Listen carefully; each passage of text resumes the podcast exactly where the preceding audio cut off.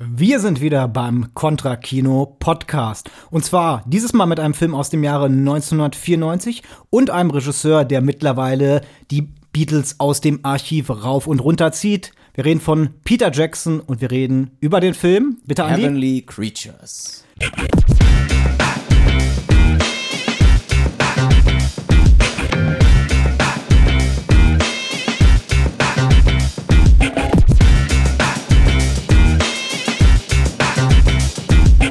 Du hast uns ähm, diesen Film mitgebracht in gewisser Weise. Du wolltest ihn gerne nach äh, Joyland besprechen. Ähm, warum fiel deine Wahl gerade auf diesen Film? Was macht ihn gerade für unser Publikum hier so also attraktiv? Ich finde in der Überleitung, auch gerade weil wir die englischen Wochen hatten und wir Mhm. hatten den Langstreckenläufer und Looks and Smiles und ähm, zum einen bringt dieser Film ja auch diese, dieses Mädcheninternat mit, Mhm. also diese, naja, konservativen Strukturen, in diesem Fall also ein eher christlich geprägtes Umfeld.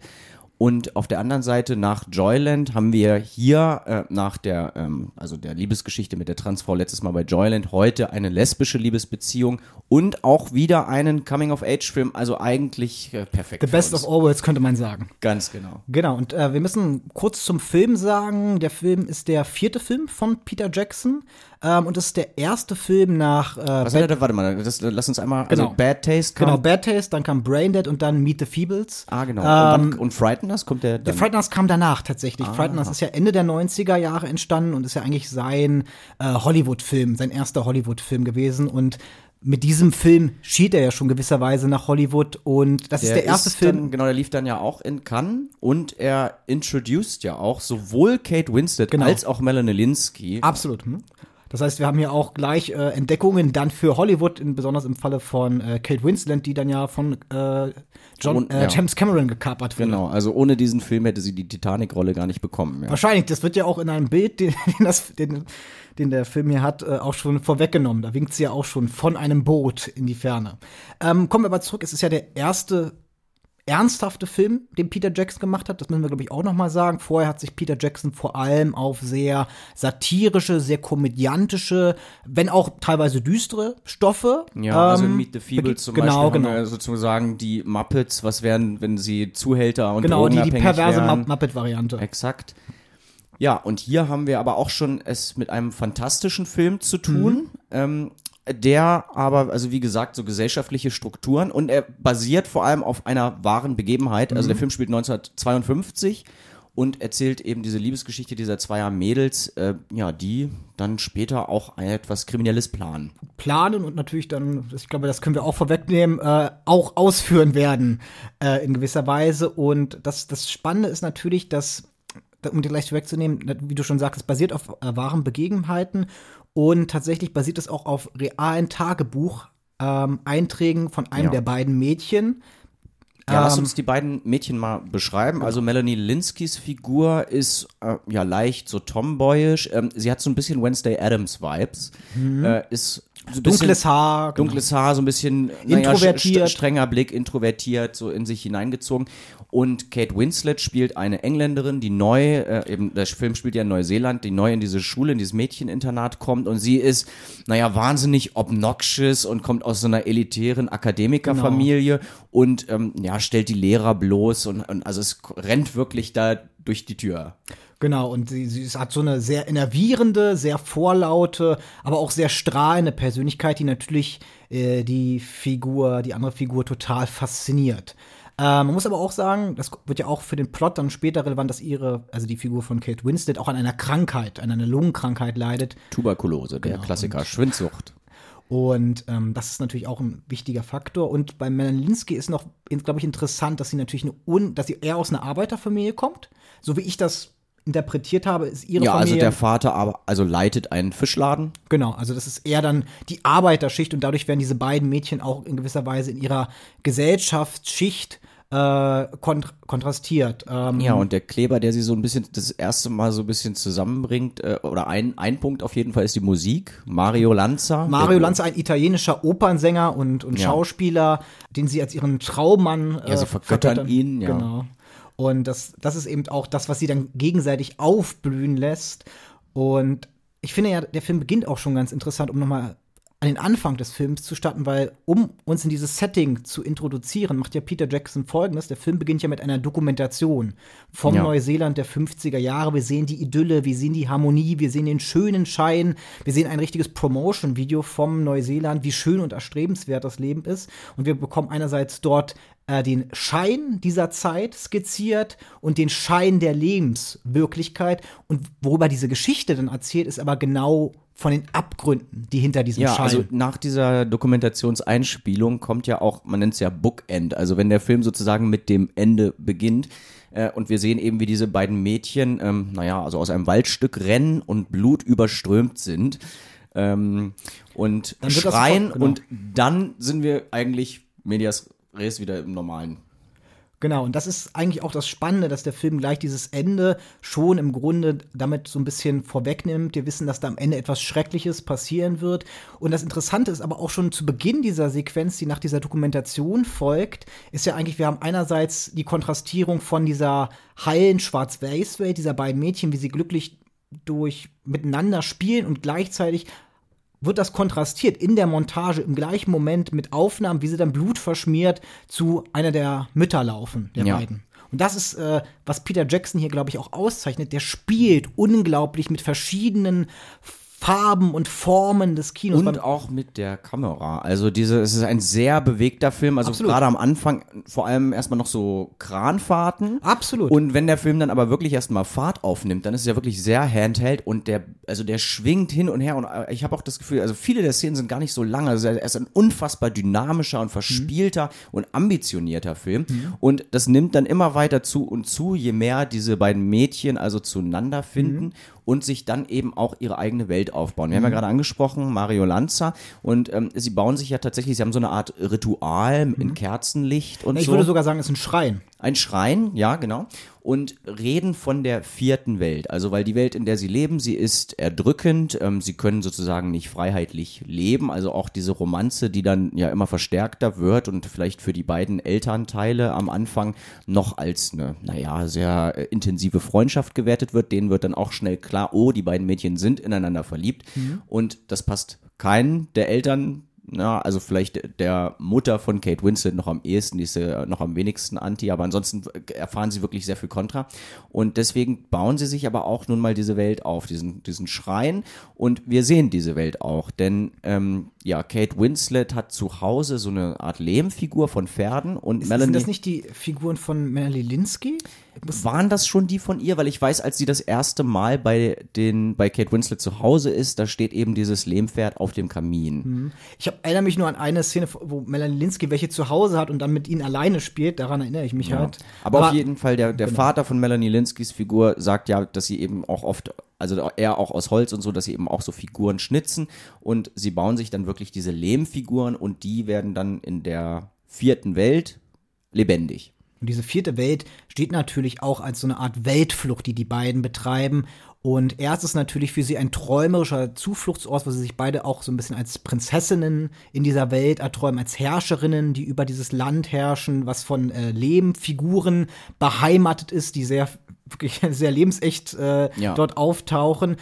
Aber diese Lebenswelt spiegelt dann auch gleichzeitig ihre Abgründe schon wieder, weil in dieser Lebens in dieser Scheinwelt dann natürlich auch ihre mörderischen Gedanken Ja, diese, explizit Gewalt, werden. diese Gewaltfantasien, die werden dort ausgelebt. Äh, ich hatte auch beim Schauen das Gefühl, es ist so eine Form von Dissociation, dass man sich also wirklich von der Realität abkehrt und aber auch vom eigenen Ich so ein bisschen abspaltet. Es gibt ja eine Schulaufgabe in der Realität, ja, äh, wo Kate Winslet, also der Auftrag ist eigentlich etwas über die Royal Family zu schreiben. Ja. Und ähm, sie aber dann auch da schon mit so Gewaltfantasien kommt und eigentlich gegen die Obrigkeit, gegen die Royal Family so eine Art satirische, naja, Mhm. Parodie, Pa- ja. Parodie schreibt. Und in der vierten Welt sind sie aber trotz, also da machen sie sich selber eben zu den Royals. Mhm. Genau, ne? Also es ist dann trotzdem, äh, obwohl man gegen die Royals schießt, ist man, wird man es in der vierten Welt dann auch selber. Und dort nehmen nun mal auch diese Gewaltfantasien zu. Und ich finde, gerade auch Kate Winslets Figur ist auch in Teilen sehr psychotisch. Ich finde beide Figuren, also vielleicht kommen wir da zu dem Punkt nochmal, der Film fühlt sich zwar in diese Lebenswelt der Figuren ein, hatte ich das Gefühl, aber ich hatte auch das Gefühl, dass man diese Figuren nicht unbedingt sympathisch finden muss oder finden kann, weil die Figuren schon sehr in gewisser Weise in ihren großen Gefühlen, in ihren manchmal sehr kindlichen Gefühlen auch eine gewisse Überzeichnung haben. Ja. Weißt du, wie ich das, wie Ja ich man, das ja, man muss auch dazu sagen, sie sind 14 Jahre Genau, alt. sie sind ja. 14 Jahre. Ähm, ich habe das nochmal nachgeguckt. Kate Winslet war 19 Jahre und deshalb hat man natürlich da auch so ein bisschen so, ein, äh, so eine Aufspaltung irgendwie, Mhm. wenn so Schauspielerinnen, die definitiv älter als 14 Jahre sind, diese Rollen spielen. Aber Am besten sie trotzdem OC California, wo alle irgendwie 30 sind und dann die Teens in der Highschool spielen. Genau, das ist nochmal eine andere Ära, aber das ist natürlich, die Gefühle, das sind schon die einer 14-Jährigen, aber natürlich wirkt das so ein bisschen wie so ein Verfremdungseffekt, wenn dann Kate Winslet trotzdem 19 Jahre alt ist und auch schon sehr ausgewachsen in ihrer Form aussieht. Hast du mit diesen Figuren mitgelitten oder hat, hat, gab es da für dich auch so eine Art von Distanz oder hat sich eine Distanz eingestellt? Also erstmal fand ich, man, man wird ja eingeladen vom Film, ihre Perspektive zu teilen, weil der Film ja nun mal wirklich nicht die normale Realität abbildet. Also selbst in der vermeintlichen Realität ist es ja schon sehr überhöht dargestellt, ähm, auch die Reaktionen der Eltern. Und dann in Zusammenspiel mit diesem, naja, phantasmagorischen Traumwelten, die sich da bilden, äh, wird eigentlich ja auch Liebe zelebriert und Ja. eigentlich auch noch eine Form von Unschuld, die dann aber eben genommen wird. Also wir haben ja dann auch, äh, dass der akademische Vater von Kate Winslet äh, dann zu den anderen Eltern geht und sagt, ja, also ich mache mir Sorgen um unsere Töchter und dann sagt er aber nicht, unsere Töchter sind lesbisch, sondern Deine Tochter ist lesbisch. Und dann erstmal ein Arzt empfiehlt. Da ist mir auch ein kleines Easter Egg aufgefallen. Also dann muss Melanie Linskys Figur eben zu diesem Doktor da Ja. gehen und ähm, ja, also dann wird eben Homosexualität attestiert. Und im Hintergrund ist dann aber auch so ein Poster, da steht ähm, Healthy Kiwi, eat fruit daily. Also irgendwie so, ja, mit so vermeintlicher, also es wird als Disorder ja auch vom Arzt dann betitelt. Und naja, und von da werden eigentlich die Stellschrauben dann vom, von den Genau. Eltern hochgedreht. Ne? Die sagen, okay, ihr dürft euch nicht mehr sehen, wir müssen äh, euch auftrennen. Ähm, dann kommt eben noch Krankheit später dazu und ähm, ja, also es wird, die werden eigentlich auseinandergerissen und es wird nicht geschaut, wie man irgendwie homogen eine Lösung findet. Das heißt, die Gesellschaft, kann man auch festhalten, wird eigentlich auch über, mehr über die Welt der Erwachsenen erzählt. Also Ja. gar nicht so sehr, es gibt natürlich zwei Lebenswelten. Wir haben einmal die Schulwelt einerseits, die auch sehr unterdrückend, repressiv ist. Und dann haben wir natürlich Ja. auch die Welt der Erwachsenen, die ebenso funktioniert, was auch ein typischer äh, Ja. Trope des, des Coming-of-Age-Film ist. Ähm, und die beiden Protagonistinnen versuchen sich dieser Welt zu widersetzen, indem sie halt in eine andere Welt, eine andere Realität fliehen. Würdest du sagen, der Film hat, ist ein bisschen überkandidelt in der Art und Weise, trägt der Film ein bisschen dick auf manchmal in seinen Mitteln? Weil wir haben schon darüber gesprochen, dass Peter Jackson finde nicht. sehr viel mit seinen Mitteln spielt, aber denkst du, er übertreibt Ich, auch ich manchmal? finde bei diesem Film tatsächlich nicht. Also Okay. ich, ich finde, äh, das ist, es hat ja auch zu Teilen irgendwie Elemente aus dem Horror. ja. Ähm, also von den Kamerafahrten auch äh, zum Beispiel gibt es ja auch noch einen Verehrer von Melanie Linsky, der Ja. irgendwie mit im Haus wohnt. der Untermieter ist das genau. Exakt, ähm, der auf sie steht und der dann nachts zu ihr kommt. Also da gibt es nämlich auch so eine Einstellung, wo irgendwie die Kamera erstmal auf die Tür zufährt und die Tür sich öffnet und es wird eigentlich erstmal so horrormäßig und dann kommt eben dieser, naja, Tollpatsch da reingestolpert. Und ähm, ich finde, der Film, ja, also es ist nur, also er zeigt nur mal auf, was irgendwie äh, passiert, wenn man äh, in einer Welt, in einer inakzeptablen, intoleranten Welt lebt, äh, wenn man gegen eben junge Liebe vorgeht und was dann auch passieren kann, so, ne, weil die der Fantasie sind hier nun wirklich keine Grenzen gesetzt und ähm, ja, also ich finde, der Film macht das super fantastisch und dieses junge Erblühen von Sexualität und von Liebe, äh, also in eine, ja wirklich, wie ich sage, phantasmagorische Fabel irgendwie zu spinnen. Und ich finde auch, was man noch bemerken muss, der Film, wir haben ja schon davon gesprochen, dass der Film ganz viele Filmgenres bedient und auch eigentlich so eine Collage aus verschiedenen Filmgenres ist. Äh, Und man kann ihn ja gar nicht in so ein richtiges Genre pressen, weil, wie du schon sagst, wir haben einerseits Elemente des Horrorfilms, des Thrillers, des Melodrams, des fantastischen Films, auch des Queer-Films eben.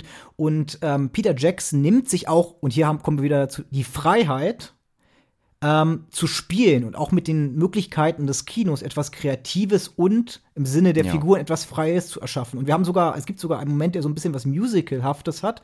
Ja. Als äh, da gibt es einen Moment, da steht Kate Winslet auf einem Balkon, das Bild ist so ein bisschen gelblich, wie bei einem Sonnenaufgang oder Untergang gefärbt und sie beginnt zu singen. Und das ist auch so eine Art von äh, besonderer Stilistik, die da mit reinfällt. Und der Film will einfach auch dieses Spielerisches, dieses Träumerische. Also der ist auf der äh, Seite seiner Figuren, obwohl er natürlich auch immer so auch kritisch darauf blickt auf ihre Entwicklung, würde ich Es ist behaupten. ja, genau, in, gewisser Form ist es eigentlich ein Märchen und wenn wir eins über Märchen wissen, dann ist es ja eigentlich, dass der Kern von Märchen und auch die Urmärchen immer auch düster und mit Tod und mit, ja, Tragödien verbunden sind.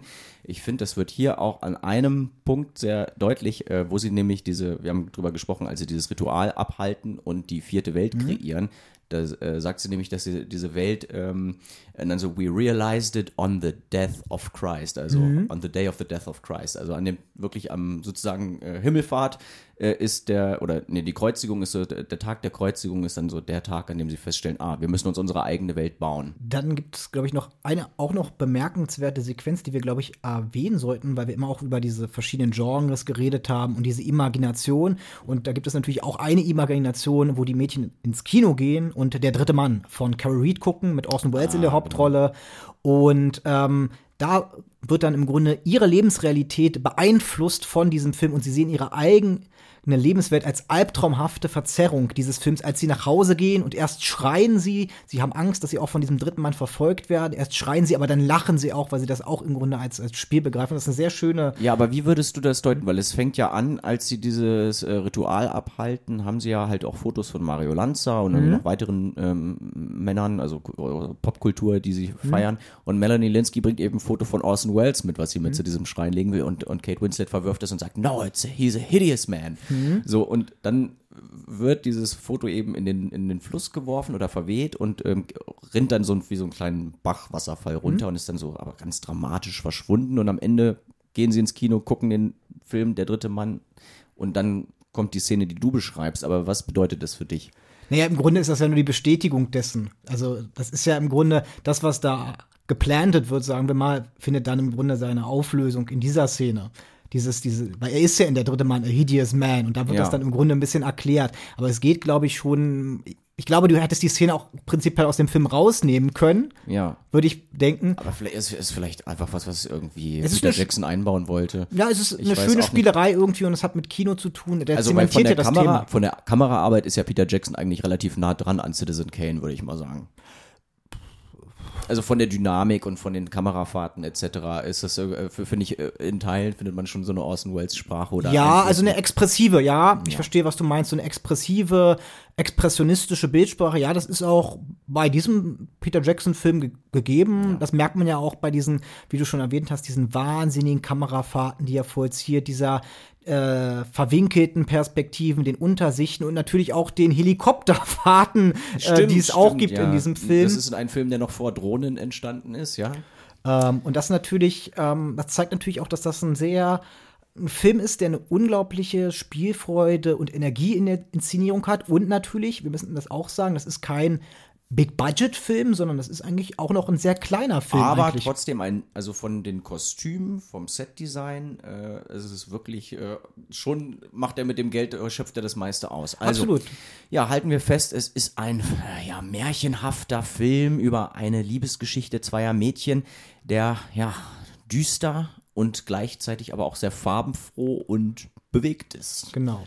Große Gefühle in unterdrückenden Strukturen und diese Gefühle wollen sich ihren Be Weg bahnen und davon erzählt uns dieser Film von Peter Jackson, ein Frühwerk, sein vierter Film und äh, wir können eigentlich jedem ans Herz legen, sofern er ähm, vielleicht genug vor den Hobbits hat, auch noch mal einen Schritt zurückzugehen in Peter Jacksons Schaffen. Ja, hier noch hier noch kein CGI drin sein oder also äh, zwar Special Effects, aber nicht so Computer.